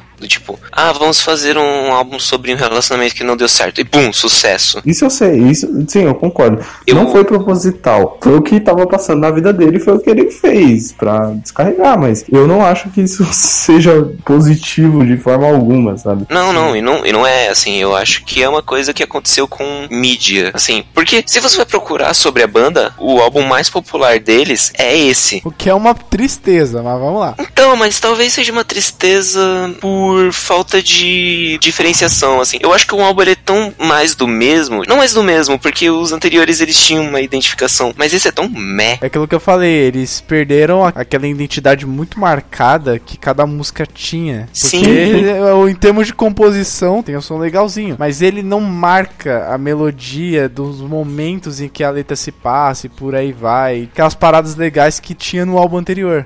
Eu não sei, eu, eu creio que seja uma coisa de. Um, um efeito semelhante ao rádio. Vamos tocar tal música. E por causa dessa música, porque esse álbum tá em alta e todas as pessoas vão ver este álbum, o que acontece é, eles não vão ver essa parte de identificação, um DNA do Correio de Cambria. Eles não vão chegar neste ponto. Porque se for, tipo, a gente, ah, a gente escutou os dois primeiros álbuns e a gente entendeu o que é a banda e por isso a gente foi atrás. Provavelmente se a gente fosse nesse, provavelmente a gente não iria atrás. Aquela parada, o Clayton só escutou o Modern Baseball completo porque ele foi pelo segundo álbum, né? O negócio tem que empolgar. Esse, esse álbum do Caminho não empolga. Ele é confuso, ele não adiciona nada. O que eu acho que ele vendeu tanto, fez tanto sucesso, além do trabalho de marketing dele ter sido muito bom, foi a questão de que, é, por por exemplo, o Welcome Home tem no Rock Band. Porra, sério? Sério. Você não tava manjando, não. Mas eu acho que a coisa que realmente impulsionou o disco foi que, cara, na época, nesse cenário mais alternativinho, assim, não tinha algo assim, sabe? Eu acho que eles tentaram fazer um disco prog pra geração Hot Topic, sabe? A geração delineador. Talvez talvez na época fizesse sentido, na época se desse certo, mas da óptica de alguém em 2017, saca? Isso não me desce, sabe? Não, não tem como. Isso não, não, não tem expressão nenhuma pra mim. Não envelheceu bem, né? Com certeza não. Pois é. Horroroso. Mano, não, mano, é muito ruim. You ever hear the tragedy of Darth Plagueis the Wise? Vou meter minha nota aqui, ó. Eu vou dar um 1,5 por causa das primeiras três músicas que eu gosto bastante. Mas o, o resto, cara, é de jogar no lixo assim e falando, mano, não. E o pior, se a banda vier pro Brasil, eu tenho certeza que pelo menos dois terços do setlist vai ser desse álbum. Tem que chegar no horário certo, né? Sair na metade do show. Eu vou, vou embarcar minha nota também. Ele tem seus problemas, são muito graves. Meu Deus.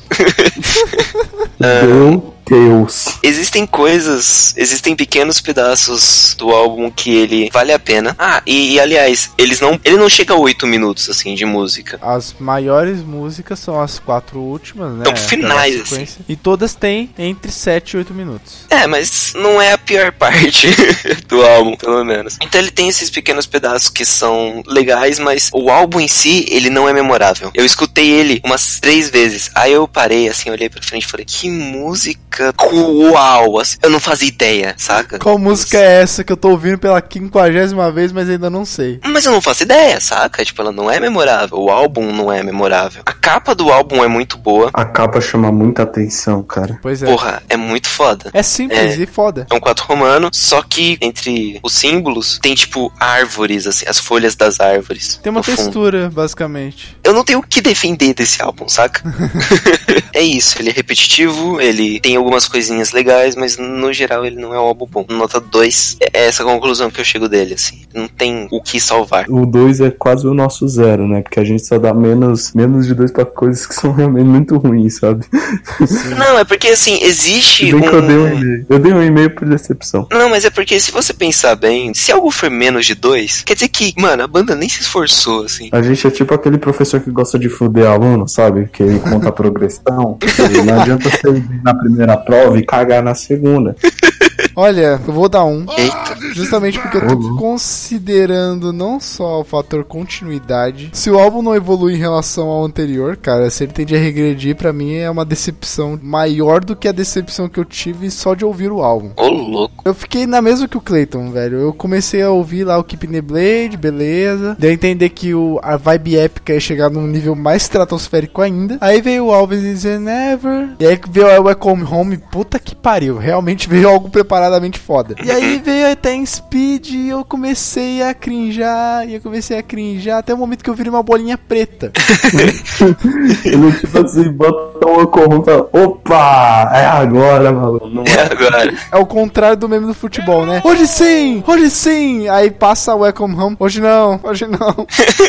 e começa a chorar. Hoje não. Mano, é sério, velho. Eu, eu me encolhi a nível buraco negro, tá ligado? Eu fiquei Nossa, muito. cara. Eu fiquei realmente muito decepcionado com esse álbum. A última sequência teve algumas coisinhas pra salvar, mas isso não salva um álbum de uma hora e onze minutos. Puta, é verdade, né? Nossa, O ele álbum é longo cacete, pra cacete. Exato, é um álbum emputescadamente longo, onde você não consegue salvar 20% do trabalho de uma maneira que ele seja realmente memorável. Só três músicas foram e uma delas é longa, as outras duas não. Sinto muito, mas eu realmente fiquei muito decepcionado com esse álbum. A, a linha de composição, ela tentou experimentar coisa nova, mas experimentou de uma maneira que ficou meio padronizada entre as músicas, então nada se destaca direito. O vocal do, do Cláudio também deixou a desejar, não, não a qualidade vocal dele, mas a linha de composição vocal, onde ela também ficou um pouco mais a mesmice, sabe? Ele não tinha mais as subidas estratosféricas dele, e ele também não tinha mais a descida, não necessariamente de tom, mas de potência, onde ele ia pro absurdo do suave, sabe? Eu acho que a partir desse disco mesmo, a- a- a linha-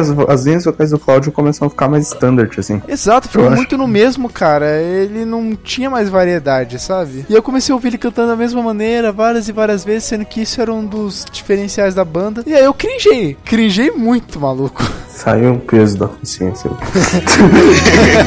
Nasceu. with every waking breath till you decide to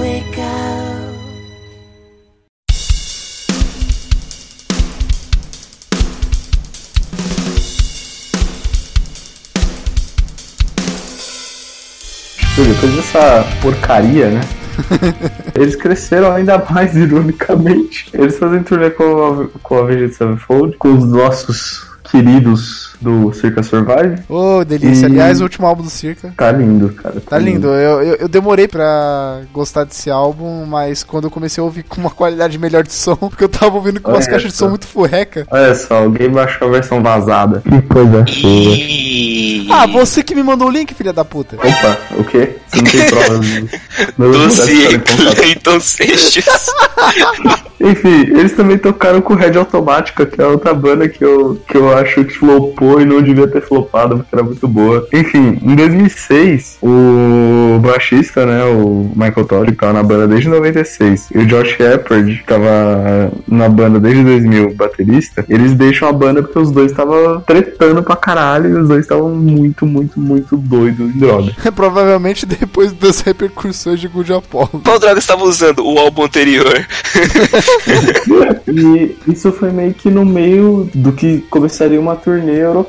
E eles cancelaram a turnê e tal, voltar pra casa. E o Cláudio e o Travis, eles não sabiam o que fazer, eles não tinha mais uma banda, né? Aí os dois começaram a compor um álbum novo, os dois sozinhos. E em 2007, depois de ir pra reabilitação, voltar, o Michael Todd volta pra banda. E eles encontram um no- novo baterista, no caso, que é o Chris Penny. E ele era baterista do The Danger Escape Plan, que é uma banda fodida, de boa. Que não tem nada a ver com o que o Correio Quebra faz, mas é muito boa. Bateria boa é boa pra qualquer banda, então tá valendo. Aí em 2007 eles gravam e lançam o álbum seguinte, né, o No World for Tomorrow. Que é o subtítulo de tudo aquilo que a gente falou do, da primeira parte do Good Apollo, né? É, volume 2.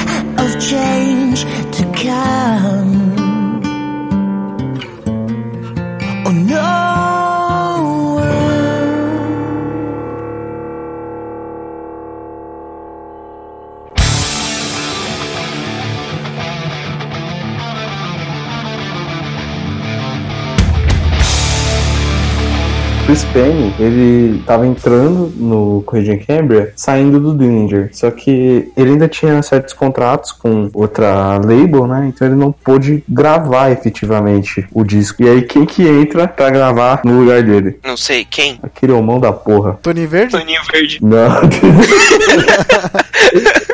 Taylor Hawkins, do Foo Fighters. Aquele, Porra! ra- aquele rapaz bem quisto. Porra! Meu, nórdico, sabe? Obrigado. Obrigado! Mundo obrigado! Cara, esse álbum é legal, relativamente. Olha, esse álbum pra mim foi, foi, uma, foi uma respirada depois do, do murro que foi o anterior, então. É, eu, não- eu não sei se o álbum realmente é bom ou se foi tipo assim, caralho, meu Deus, isso tem que ser bom. É, de- de- depois de uma coisa muito ruim, você já releva qualquer coisa, né? Eu realmente fui ver esse álbum pensando assim, é o volume 2 de Good Apollo. Quero acreditar que ele vai ser bom, mas e se não for bom, eu realmente não vou gostar. E acabou que eu até gostei. Assim, eu não sei se é por causa do baterista, mas o pacing das músicas tá muito bom, assim. Ele tem um intervalo. O PC ele compensa a falta de variedade vocal que o Claudio tinha. Uhum. A, a bateria também tá bem mais colorida, cara. É bem. O cara, ele usa. faz muito drum fill, essas tretas assim. Tá muito mais legal, sabe? Tá, tá mais gostoso de escutar a linha de bateria. Mas em comparação, eu acho esse disco bem mais standard, assim, bem mais reto. Ele é bem hard Mas o rock. que, que é um peido pra quem tá cagado, né? Não, sim, sim. É que assim, Eu acho que eles falaram, ah, a gente experimentou demais no outro, vamos fazer uma parada mais normal. Não, porque isso é. É. um problema. Você teve a sua banda que finalmente decolou na mídia, assim. Uhum. E o álbum que está no topo é o seu pior álbum, você começa a se preocupar um pouco, eu acho. Mano, mas o pior é que eu não sei se eles sabem que o álbum é ruim. sabe? Exato, tem esse detalhe, eu também pensei nisso. Eu acho que esse disco ele tem uma pegada mais metal, Sim. mais hard rock, assim, é muito rifado, assim, a, a guitarra antes ela era bem meio math, assim, sabe? E aquela tá mais brilhante, mais. Ah? Nossa, eu, eu, eu queria dizer isso. Eu juro pra você, eu esperava que em algum momento ia começar a tocar aquele solo de guitarra e bateria, aqueles jamming do, do math rock. em, em algum momento eu, eu esperava que ia acontecer isso, sabe? Cara, isso me lembrou o seguinte, é, eles pegaram também uma vibe, tá ligado aquele rock que tem uma puxada rítmica muito parecida com a do country? Eu- É eu- porque assim, você dizer do country é meio vago. imagina aquele lado mais agitado do country, que tem um ritmo bem compassado. Eu, eu acho que eu imagino o que você tá pensando. É tipo aquele ritmo de batida de pé, assim. Eu acho que você tá querendo dizer hard rock, Luiz. Aqueles Deve rock, ser. tipo, meio de top, assim. Deve ser, é um, é um rock que tem um pacing bem mais compassado, bem mais visível, onde a pessoa vai muito mais pelo ritmo do que pela melodia. É, mais rockzinho, assim mesmo, né? Esse álbum ter essa pegada em alguns momentos, eu acho sensacional, tá ligado? É como se a música realmente chamasse pra poder curtir. You ever hear the tragedy of Darth Plagueis the Wise? Tem um negócio na música que eu pessoalmente considero tipo, quase um crime e que esse álbum infelizmente faz, que é os singles serem as melhores músicas do disco. Se eu não me engano, os singles são No World for Tomorrow, eh, Feathers e The Running Free, que são as melhores músicas do disco, sem contestação, são as melhores. Cara, não- o pior de tudo é que eu gosto muito da The Hound of Blood and, and Rank. Não, The Hound é muito bom ter uma, aquela introduçãozinha meio The Who, meio música do CSI, sabe? Então, essa música é que tem aquela parada que eu queria explicar, quando é, que é quando o Claudio começa com Come on, come on, come on. É, meio hard rock dentro complete, que é a sequência. Na terceira música, na ponte, vira full metal do mal, tá ligado? Tem berro cacete a quatro. Mas, é, re- relativamente é um álbum de hard rock, assim, bem standard. Que nem eu falei, na época, quem tava em alta era o Avenged Sevenfold. Então, eu acho que eles meio que tentaram pegar um pedacinho do bolo, tipo Mother Superior. É Avenged Sevenfold. Porque o Avenged Sevenfold foi, tipo, uma puta sensação, assim, pra, Sim. pra esse ano. Toda a música que eles lançavam tocava na, na rádio. Tinha em jogo, tinha colaboração com tal pessoa. Os caras do Avenged Sevenfold, eles participavam de muita, de muita música. Eles lançaram um split com Mastodon, cara. É, cara, eles são ativos, muito ativos. E fizeram sensação, é um fato. Eles meio que pegaram assim, pô, você, menininho aí, ó, alternativinho, sabe, que escuta Michael Cromas, ó, você pode gostar de metal também, ó, aqui, ó, vem, vem, vem com o pai, não é só aquele Vem metal. com o pai, pega essa, pega essa mamadeira é, escrita só metal aquele, aqui. não é só aquele metaleirinho, cabelo sujo, sabe, comedor de lixo, pode gostar de metal. Caraca, não tem que ser o um dos estereótipos de metal, né? Não tem que ser o Zac Wild.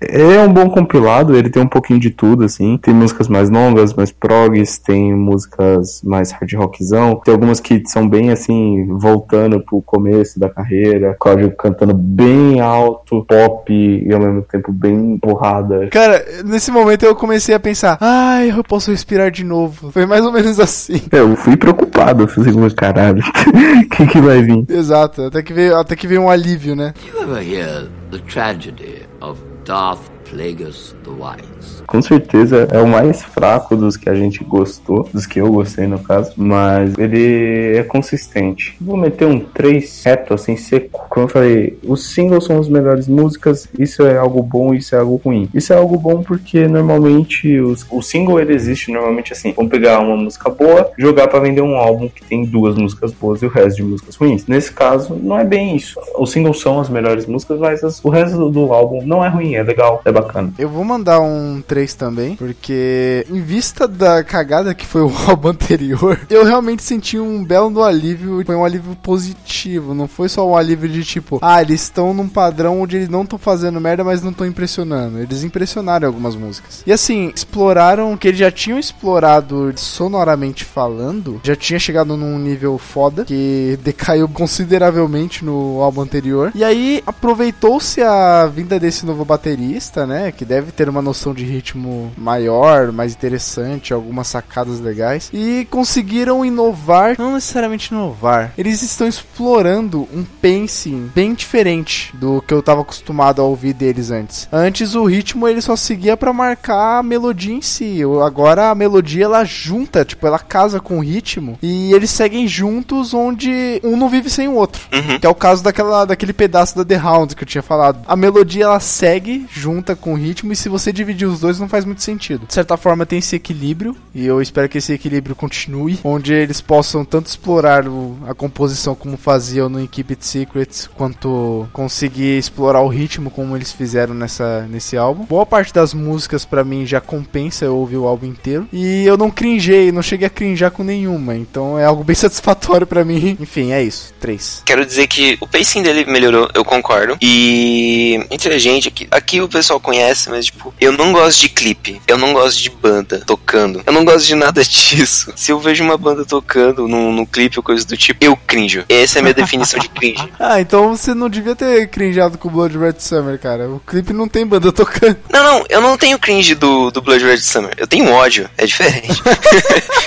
Rapaz, Você- Você não se encolhe, você explode, né? É, eu vou pra cima. E tem o clipe do Feathers. E cara, que clipe maneiro. É um clipe muito foda. Ele é simples, ele é cru, ele é sujo. Mas eu acho que ele combina muito bem com, com a banda, assim. É, é meio zoeira e muito legal, por sinal. E pra eu gostar de um clipe, é difícil.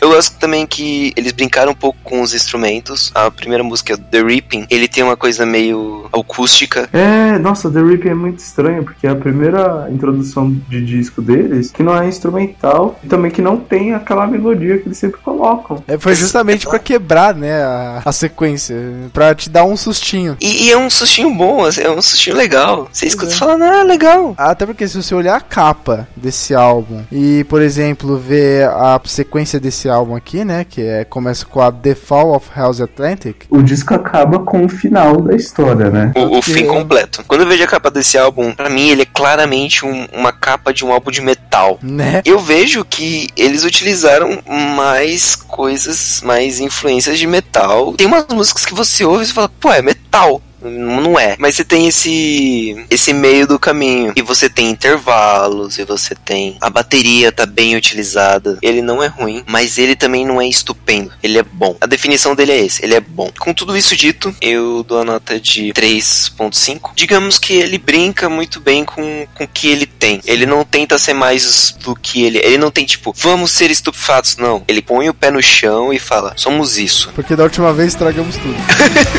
Que da última vez Goodbye. Why don't you climb on?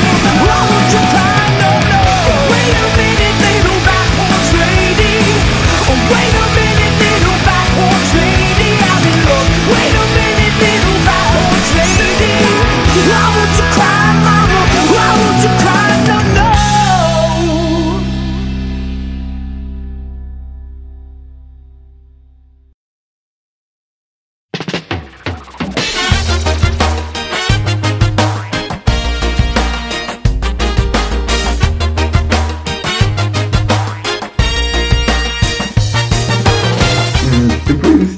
De lançar esse disco, eu acho que em outubro de 2007, eles tocaram como headliners da Warped Tour dessa vez. Fizeram uma turnê com Fall of Troy abrindo pra eles. Em 2008, eles fizeram uma turnê mundial e a gente pode cravar o final disso aqui. Em outubro e novembro de 2008, eles fizeram uma bateria de shows que foi chamada de Neverender. Basicamente, eram shows de quatro noites. Em cada noite eles tocavam um álbum inteiro. Nossa senhora. Louco. Esses shows deve ter no YouTube inteiro. E foi basicamente isso. Eles fizeram isso, o Cláudio fala, né? O documentário que eu mencionei lá no começo. Ele é um bônus desse DVD, né? E o Cláudio fala que eles quiseram fazer isso para simbolizar o fim da história, porque ele já sabia que o próximo disco ia ser a primeira parte da história, ia ser o prequel. E aí acaba aqui o que a gente vai falar de Corrida de Cambria hoje, né? A pergunta é: vocês querem continuar continuar falando de corrigir? Vocês cansados, estão satisfeitos? Eu, eu acho que todas as vezes que a gente vai conversar sobre alguma banda e a gente faz alguma análise sobre ela, existe uma ascensão de informação. Que a gente fala, não, mas tem tal coisa, tem tal coisa, tal coisa. Aí chega, tipo, no terceiro álbum, a gente fala, ah, é legal.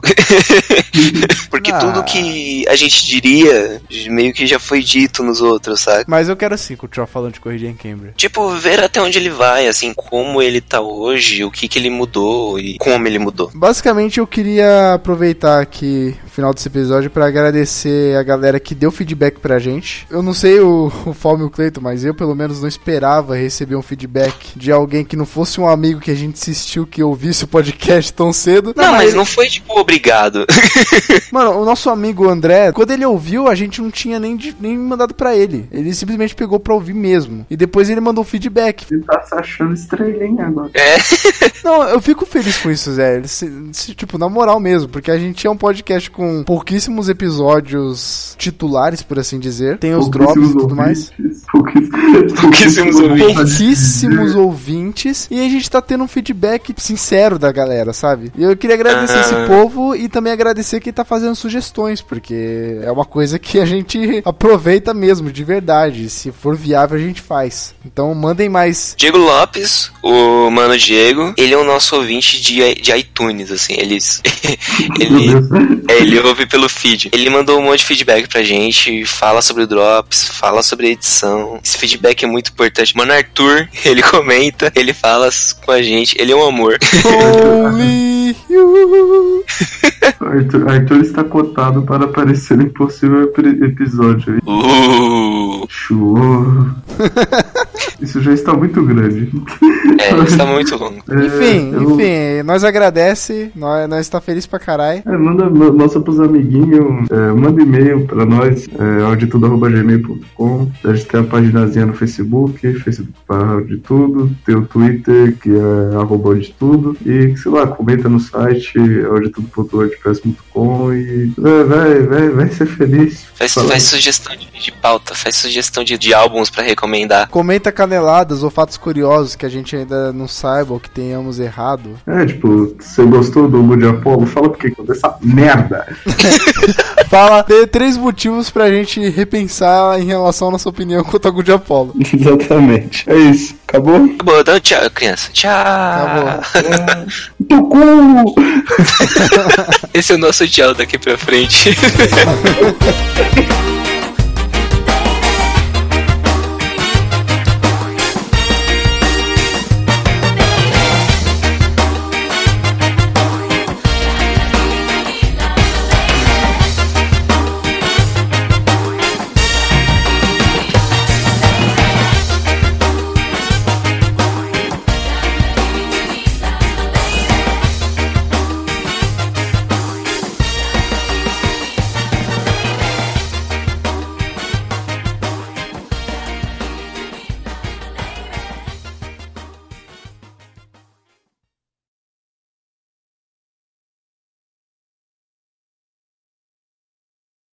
Aceitar o mundo. Caralho, filha da puta!